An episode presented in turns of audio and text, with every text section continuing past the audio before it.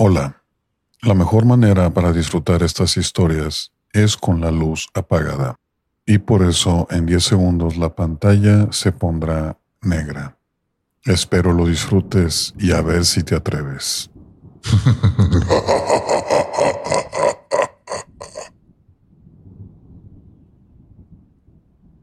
Esta historia se llama La novia. La hija del pastor contrajo nupcias tras la ceremonia hubo una gran fiesta, con música y baile y concursos y juegos. Incluso hubo lugar para las viejas costumbres infantiles. Cuando comenzaron a jugar al escondite, la novia decidió ocultarse en el baúl que su abuelo guardaba en el ático. Nunca me encontrarán allí, pensó ella.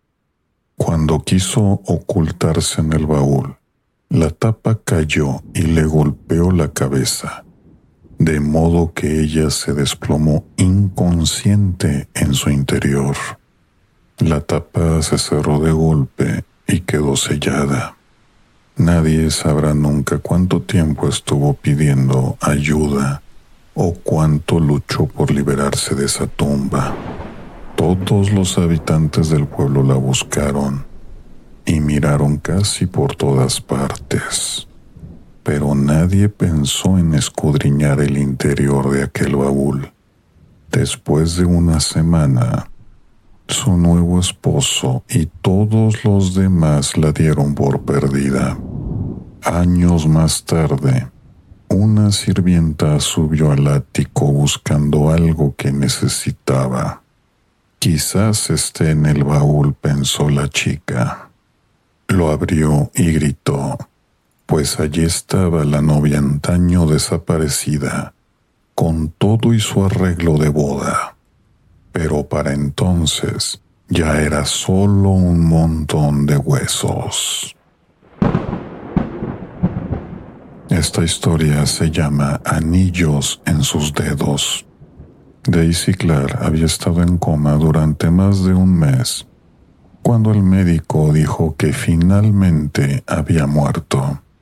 Fue enterrada en un fresco día de verano en un pequeño cementerio a un kilómetro y medio de su casa. Que descanse en paz, dijo su marido, pero no lo hizo. A última hora de la noche, un ladrón de tumbas con una pala y una linterna comenzó a desenterrarla.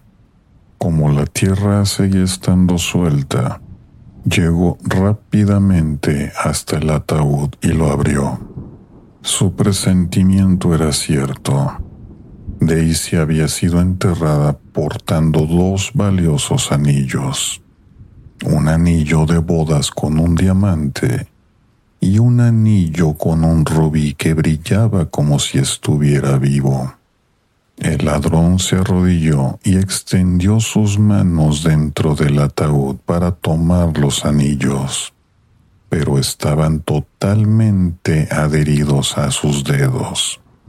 Así que decidió que la única manera de hacerse con ellos era cortarle los dedos con un cuchillo pero cuando cortó el dedo con el anillo de bodas, este comenzó a sangrar y Daisy Clark comenzó a moverse.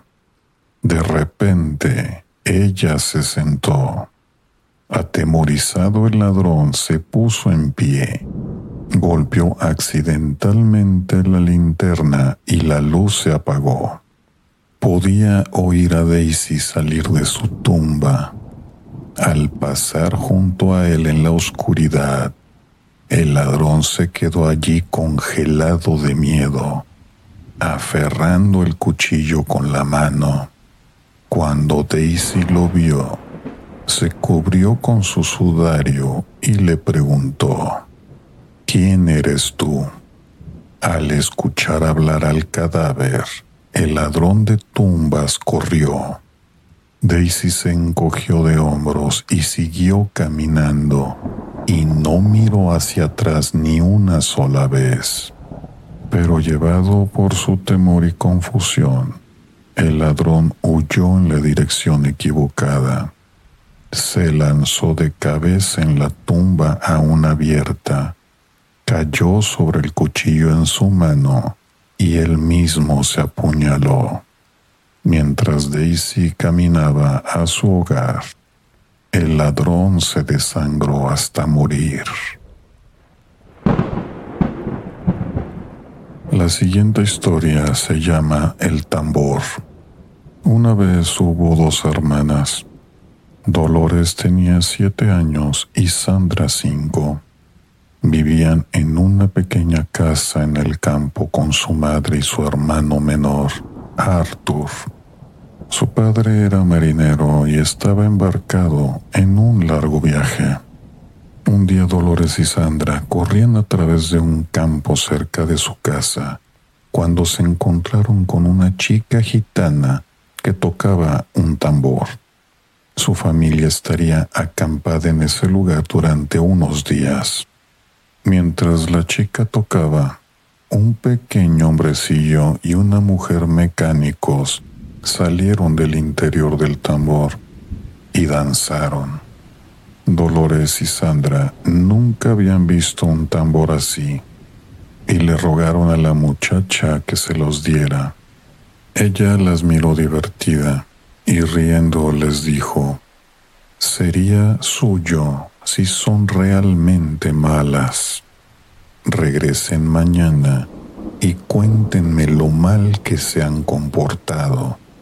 Solo entonces veré qué hacer. Tan pronto como las dos hermanas llegaron a casa, empezaron a gritar, lo cual estaba en contra de las reglas en su casa. Luego garabatearon en las paredes con sus lápices de colores.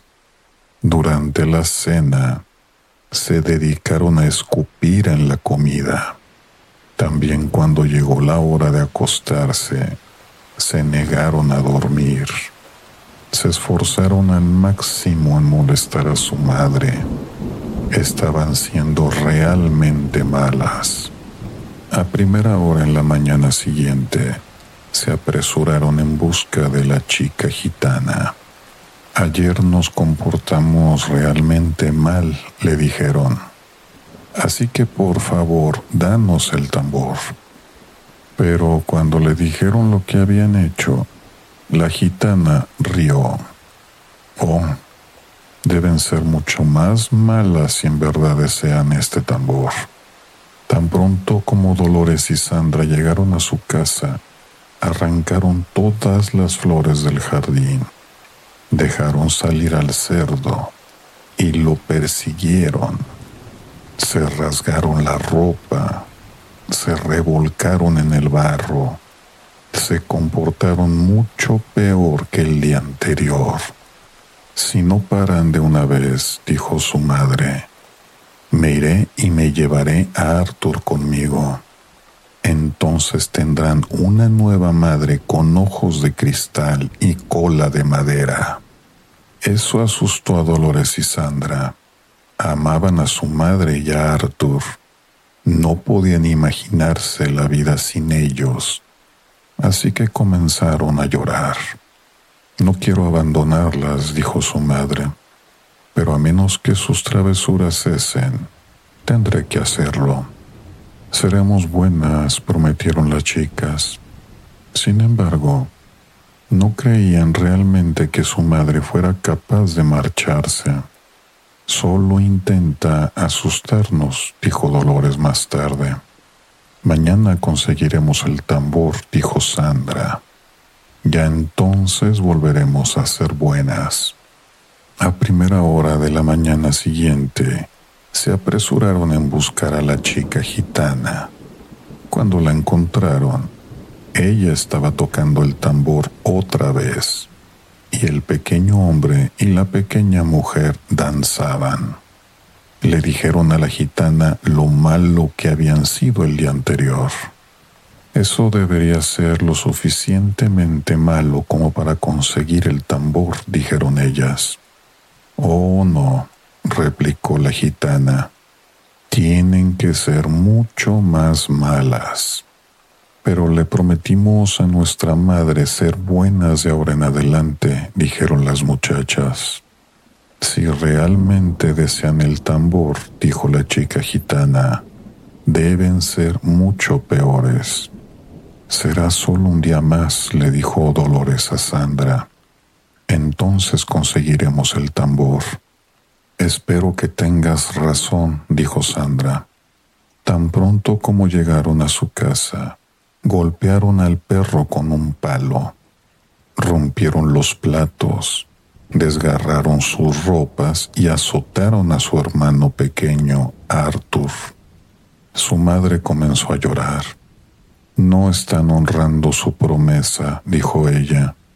Seremos buenas, dijo Dolores. Lo prometemos, dijo Sandra. No puedo esperar mucho más, dijo su madre. Por favor, sean buenas ahora. A primera hora de la mañana siguiente, antes de que su madre despertara, Dolores y Sandra corrieron a ver a la gitana. Le contaron todas las cosas malas que habían hecho el día anterior. Nos comportamos de un modo horrible, dijo Sandra. Peor de lo que habíamos hecho nunca, confirmó Dolores. ¿Puedes darnos el tambor, por favor? No, dijo la chica gitana. Nunca tuve la intención de dejarlo. Era solo un juego para divertirme. Pensé que ya lo sabrían. Sandra y Dolores comenzaron a llorar. Se apresuraron a casa a toda velocidad, pero su madre y Arthur habían desaparecido. Estarán de compras, dijo Dolores. Regresarán pronto pero la hora del almuerzo llegó y aún no habían regresado. Dolores y Sandra se sentían solas y asustadas. Vagaron por los campos el resto del día.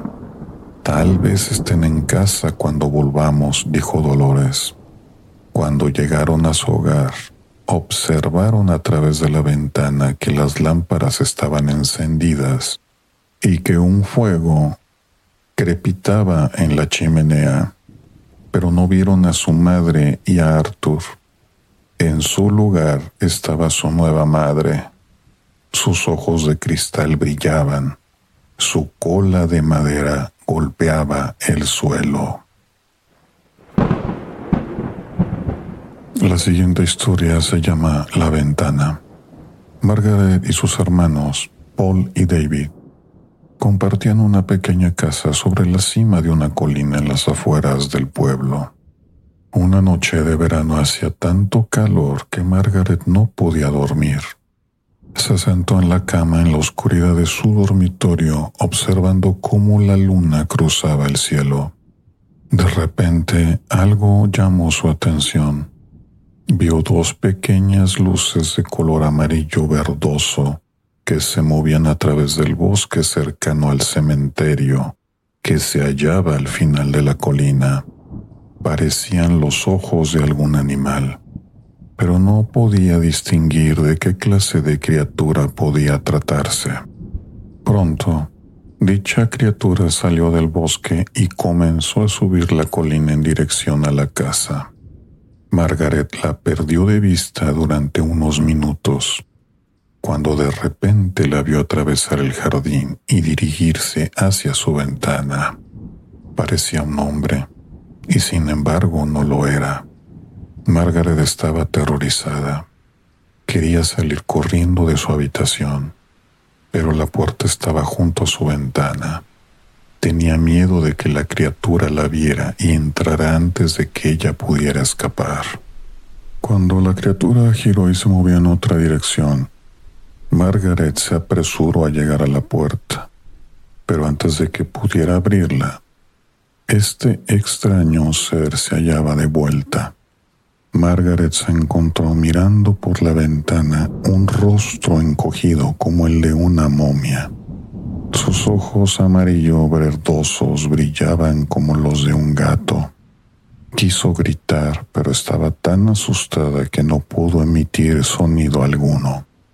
La criatura rompió el cristal, abrió la ventana y se arrastró hacia adentro. Margaret intentó huir, pero la criatura la atrapó. Enredó sus dedos largos y huesudos en su cabello, jaló hacia atrás su cabeza y le hundió los dientes en su garganta. Margaret gritó y se desmayó. Cuando sus hermanos oyeron su penetrante grito, corrieron a su habitación, pero para cuando consiguieron desbloquear la puerta, la criatura había huido. Margaret estaba tumbada en el suelo, sangrando e inconsciente. Mientras Paul intentaba detener el sangrado, David persiguió a la criatura que descendía por la colina hacia el cementerio, pero de pronto la perdió de vista. La policía pensó que era obra de un lunático que creía ser un vampiro. Cuando Margaret se recuperó, sus hermanos quisieron mudarse a un lugar más seguro, pero Margaret se negó. La criatura nunca regresaría. Ella estaba segura de eso. Sin embargo, y por si acaso, Paul y David comenzaron a guardar pistolas cargadas en sus habitaciones. Una noche más tarde, meses más tarde, Margaret fue despertada por el sonido de un rasguño en la ventana. Cuando abrió los ojos, se encontró el mismo rostro encogido que la miraba fijamente. Aquella noche sus hermanos oyeron sus gritos a tiempo. Persiguieron a la criatura por la colina y David le disparó en la pierna pero la criatura logró saltar el muro del cementerio y desapareció cerca de un viejo mausoleo. Al día siguiente, Margaret y sus hermanos vieron cómo el sacristán de la iglesia abría el mausoleo. En su interior hallaron una escena horrible. Había ataúdes rotos, huesos y carne podrida dispersa por el suelo. Solo un ataúd se había conservado intacto. Cuando el sacristán lo abrió, allí se encontraba la criatura con rostro encogido que había atacado a Margaret. La bala estaba en su pierna. Hicieron lo único que sabían para librarse de un vampiro. El sacristán encendió una enorme fogata fuera del mausoleo y arrojó el cuerpo encogido a las llamas. Vieron cómo el cuerpo ardió hasta que no quedaron más que cenizas. La siguiente historia se llama Una deliciosa salchicha. Una oscura y lluviosa tarde de un sábado, un gordo y alegre carnicero llamado Samuel Bloom tuvo una discusión sobre dinero con su esposa Eloís. Bloom perdió los estribos y mató a Eloís. Luego la convirtió en carne molida para salchicha y enterró sus huesos debajo de una gran losa plana en el patio trasero. Para mantener el asesinato secreto, le dijo a todo el mundo que ella se había mudado. Bloom mezcló su nueva carne molida con la carne de cerdo. Luego la condimentó con sal y pimienta. Añadió un poco de salvia y tomillo y un poco de ajo para darle un sabor especial, la dejó durante un tiempo en su ahumadero. La llamó la salchicha especial de Bloom. Había tal demanda por esta nueva salchicha que Bloom compró los mejores lechones que pudo encontrar y comenzó a criar sus propios cerdos. Al mismo tiempo, también mantenía una mirada atenta en aquellas personas que pudieran convertirse en una sabrosa carne molida para sus salchichas. Un día, una gentil y regordeta maestra de escuela entró en su tienda. Bloom la apresó y la convirtió en carne molida. Otro día vino el dentista de Bloom. Era un hombre pequeño y rechoncho que terminó también en la moledora de carne. Entonces, uno a uno, los niños del barrio comenzaron a desaparecer, así como los gatitos y cachorros. pero nadie podía imaginar que Bloom el carnicero tuviera algo que ver con ello. Las cosas siguieron así durante años. Entonces un día Bloom cometió un gran error. Un niño voluminoso entró en la carnicería. Bloom lo atrapó y comenzó a arrastrarlo hacia la moledora de carne, pero el chico se soltó y salió corriendo de la tienda. Así que Bloom lo persiguió empuñando un gran cuchillo de carnicero. Cuando la gente presenció dicha escena, supo inmediatamente lo que había sucedido con todos los niños y adultos desaparecidos, y con los gatitos y cachorros. Una multitud enardecida se reunió en la carnicería. Nadie sabe con seguridad lo que le pasó a Bloom ese día. Algunos dicen que sirvió como alimento para sus cerdos. Otros dicen que acabó en su máquina moledora de carne pero nunca volvió a ser visto, y tampoco sus deliciosas salchichas. La siguiente historia se llama La pata del gato. Alguien había estado robando la carne que Jed Smith guardaba en su ahumadero. Todos los días faltaba un jamón, un poco de tocino o alguna otra cosa.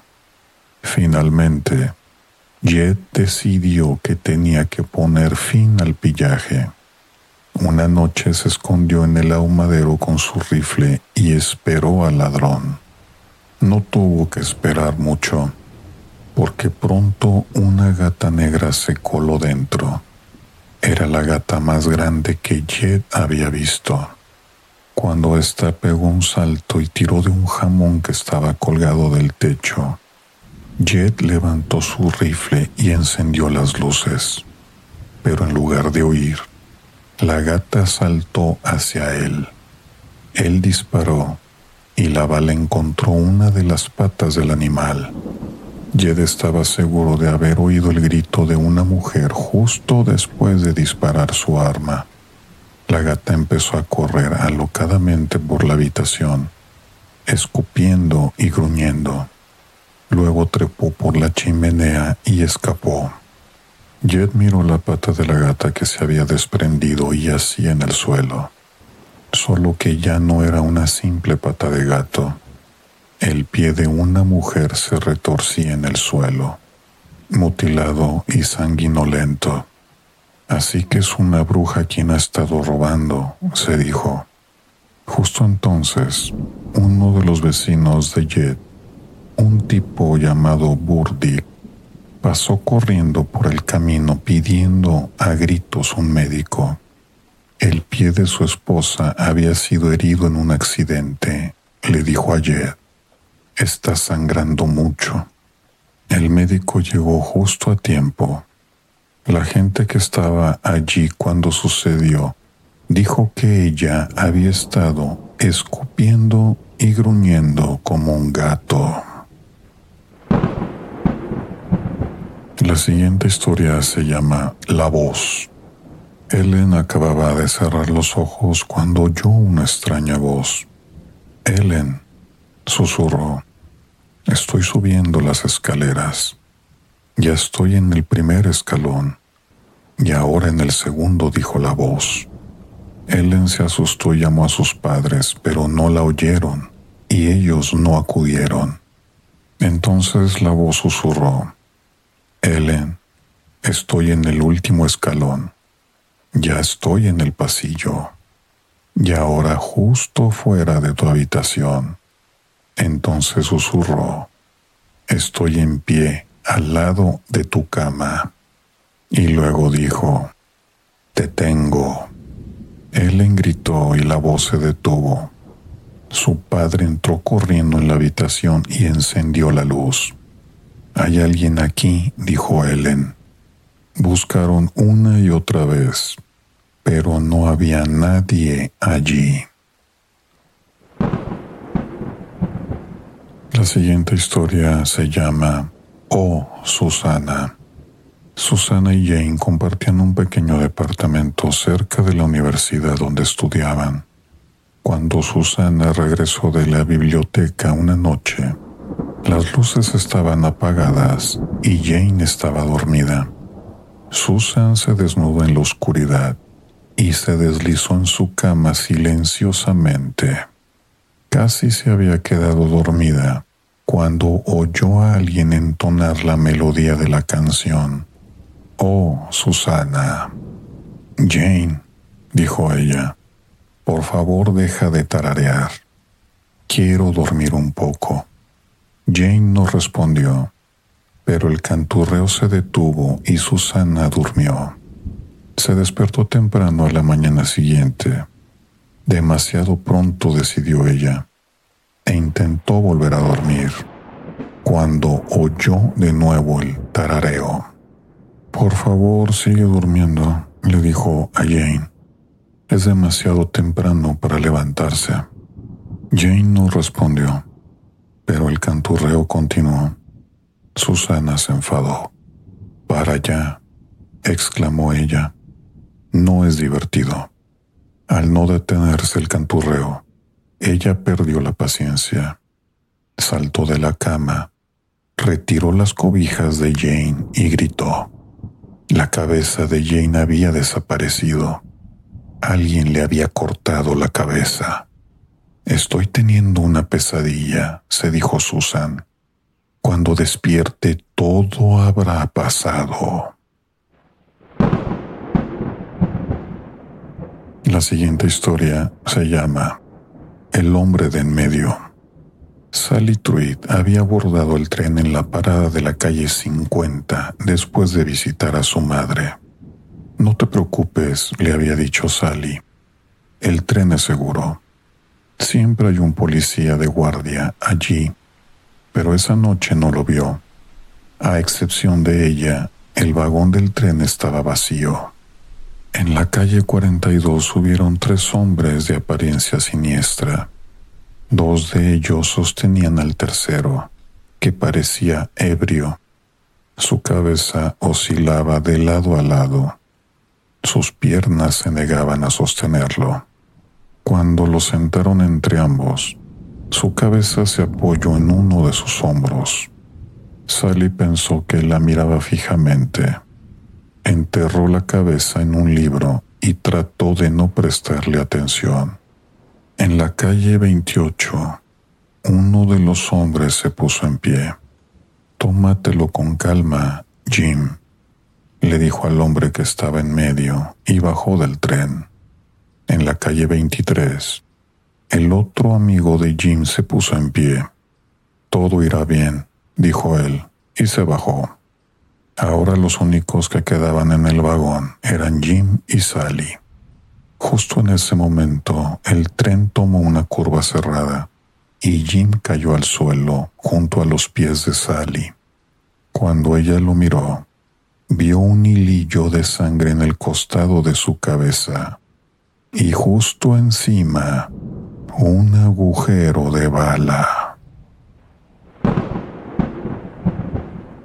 La siguiente historia se llama El gato en la bolsa de la compra. La señora Brice conducía en dirección al centro comercial para hacer algunas compras navideñas de última hora, cuando accidentalmente arrolló a un gato. No podía soportar dejar el cadáver tendido en la carretera para que otros autos lo golpearan y aplastaran. Así que se detuvo. Envolvió al gato con pañuelos de papel que llevaba en el auto y lo metió en el interior de una vieja bolsa de la compra en el asiento trasero. Lo enterraría en el jardín de su casa cuando llegara el momento. Al llegar al centro comercial, estacionó su auto y comenzó a caminar a una de las tiendas. Había dado solo unos pasos cuando por el rabillo del ojo vio a una mujer que se acercaba a la ventana abierta de su auto y se llevaba la bolsa de la compra con el gato muerto en ella. Entonces, dicha mujer se subió rápidamente en otro auto cercano y se alejó. La señora Briggs corrió hacia su auto y siguió a la mujer. La alcanzó en una cafetería que había en la carretera La siguió hasta el interior y observó cómo la mujer se acomodaba en su asiento y hablaba con una camarera. Mientras la mujer disfrutaba su bebida, metió la mano en la bolsa de la señora Briggs. Luego se inclinó y miró en su interior. Una expresión de horror cruzó su rostro. Gritó y se desmayó. La camarera llamó a una ambulancia. Dos enfermeros subieron a la mujer a una camilla, pero dejaron la bolsa de la compra donde estaba. La señora Briggs tomó la bolsa y corrió tras ellos. Esto es suyo, dijo en voz alta. Es su regalo de Navidad. No le gustaría perderlo. La siguiente historia se llama La cama junto a la ventana. Tres ancianos compartían una habitación en el asilo. Su habitación solo tenía una ventana, pero para ellos era el único vínculo con el exterior. Ted Conklin, quien había estado allí durante más tiempo, dormía en la cama junto a la ventana. Cuando Ted murió, el hombre de la siguiente cama, George Best, ocupó su lugar y el tercer hombre, Richard Green, tomó la cama de George. A pesar de su enfermedad, George era un hombre alegre que pasaba sus días describiendo lo que veía desde su cama. Chicas bonitas, un policía a caballo, un embotellamiento vial, una pizzería, una estación de bomberos y otras escenas de la vida exterior. A Richard le encantaba escuchar a George, pero cuando más hablaba George de la vida fuera del asilo, más quería Richard verla por sí mismo. Sin embargo, sabía que solo cuando George muriera tendría esa oportunidad. Quería mirar por esa ventana tan desesperadamente que un día decidió matar a George. De todos modos morirá pronto, se dijo. ¿Qué diferencia podría haber? George padecía del corazón. Si sufría un ataque durante la noche y la enfermera no podía atenderlo de inmediato, él debía tomar unas pastillas. Las guardaba en un frasco en la parte superior del armario que había entre su cama y la de Richard. Dado el momento, todo lo que Richard tenía que hacer era dejar caer el frasco al suelo, donde George no pudiera alcanzarlo. Algunas noches después George murió, tal y como Richard había planeado que sucediera. Y a la mañana siguiente, Richard fue trasladado a la cama que estaba junto a la ventana. Ahora él vería por sí mismo todas las cosas del exterior que George había descrito. Después de que las enfermeras se marcharon, Richard se apresuró a mirar más allá de la ventana, hacia afuera, pero todo lo que alcanzó a ver fue un muro de ladrillo sin pintura. La siguiente historia se llama La mano del muerto. Todas las estudiantes de la escuela de enfermería se llevaban bastante bien entre ellas, a excepción de Alice. Su problema era perfecta. Al menos es lo que pensaban de ella las demás estudiantes. Siempre era amable y parecía alegre. Nada le molestaba. Siempre entregaba sus deberes puntualmente y siempre en toda regla. Ni siquiera se mordía las uñas. Muchas de las estudiantes estaban resentidas con Alice. Hubieran querido verla fracasar, sentir miedo, llorar o hacer algo que demostrara que padecía debilidades como ellas. Una noche, varias estudiantes intentaron asustar a Alice con una broma tomaron prestada la mano de un cadáver que habían estado estudiando en anatomía y la ataron al cordón de la bombilla de su armario. Cuando intentara encender la luz, se encontraría sosteniendo la mano de un muerto. Eso asustaría a cualquiera, dijo una de ellas. Si no se asusta, nada lo hará. Después de atar la mano, fueron a ver una película. Cuando regresaron, Alice estaba dormida, pero cuando no la vieron en clase a la mañana siguiente, decidieron averiguar qué había pasado. No había al menos rastro de Alice en su habitación, pero pronto la encontraron. Estaba sentada en el suelo dentro de su armario, mirando la mano del muerto y murmurando para sí misma. Alice ni siquiera levantó la vista cuando le hablaron. La broma había funcionado, pero ahora nadie reía. La siguiente historia se llama Un fantasma en el espejo. El siguiente es un juego de miedo que los jóvenes a veces practican y con el cual intentan conjurar un fantasma en el espejo de su cuarto de baño. Muchos no creen realmente que pueda aparecer un fantasma, pero de igual forma intentan atraerlo para divertirse, para emocionarse. Algunos están dispuestos a conformarse con cualquier fantasma, pero otras tienen en mente un espectro en particular. Uno de ellos es el fantasma llamado Mary Ward, al que también se le conoce como Mary Jane o Bloody Mary. Ella es la heroína de una vieja historieta, pero algunos dicen que en realidad era una bruja que fue colgada en los infames juicios de Salem, Massachusetts, en 1692. Otro de estos fantasmas es la Llorona, la mujer gemebunda que vaga buscando a sus hijos perdidos por las calles de ciudades y pueblos, desde Texas hasta California y por todo México.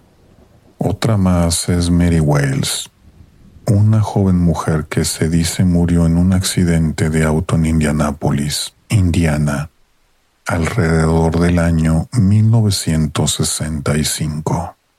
Su fantasma es uno de esos recurrentes viajeros fantasma que luego desaparecen. Se dice que una y otra vez pide ser llevada a casa a los autos que pasan y que luego se desvanece antes de llegar a su destino. Así es como los cazadores de espectros intentan conjurar un fantasma. 1. Buscan un cuarto de baño que se halle en silencio cierran la puerta y apagan las luces. 2.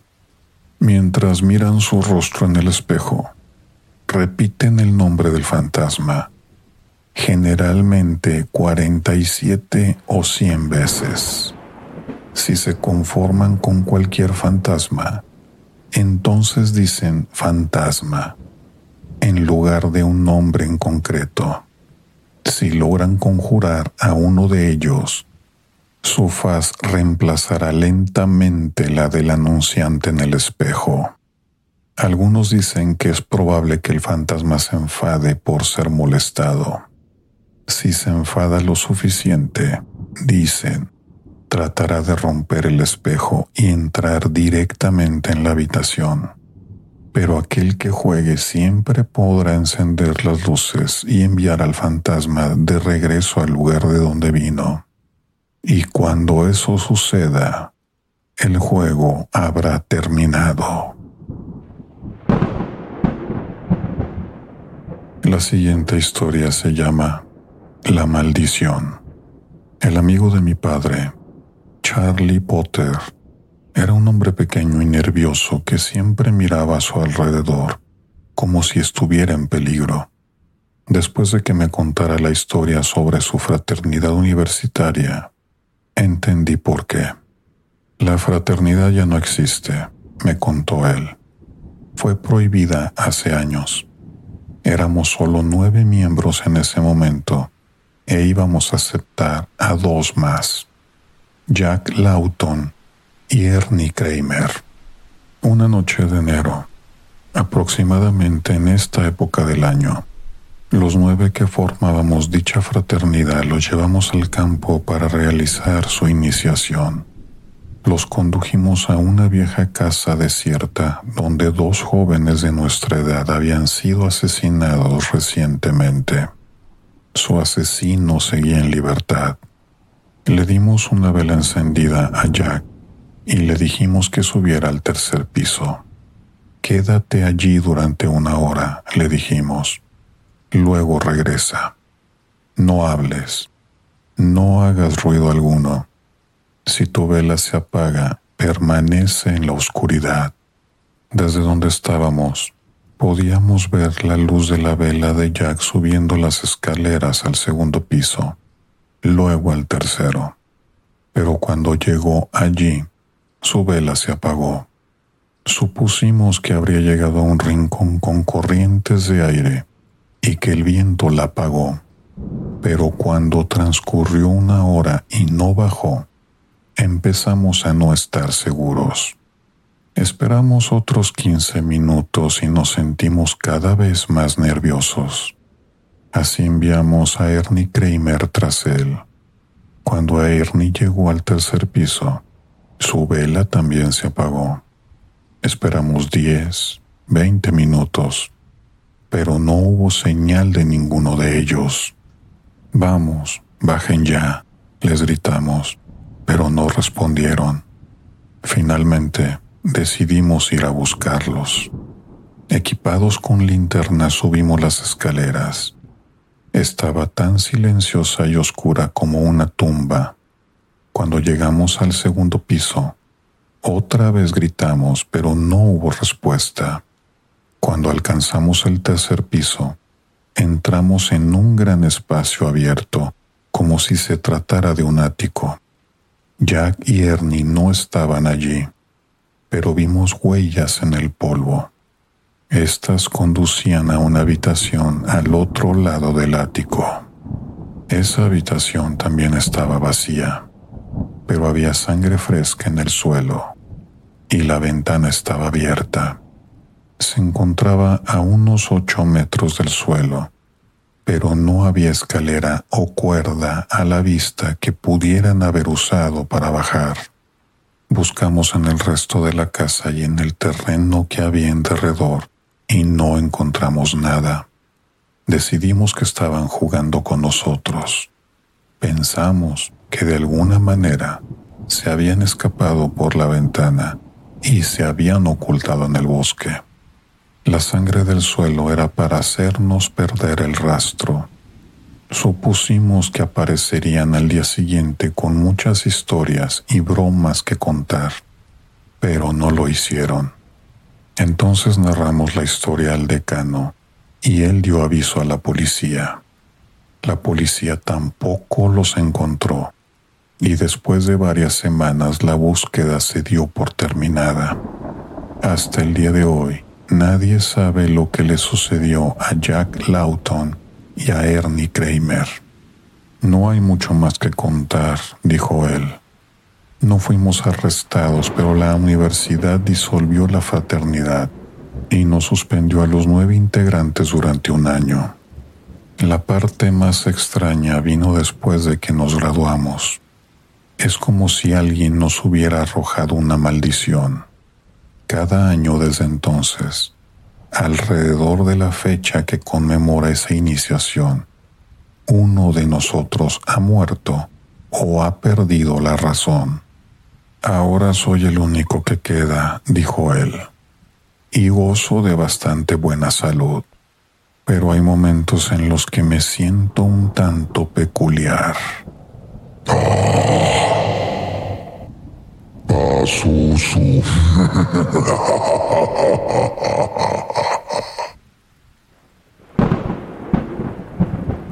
Más historias de miedo para contar en la oscuridad de Alvin Schwartz. Traducción José Manuel Moreno Sidoncha.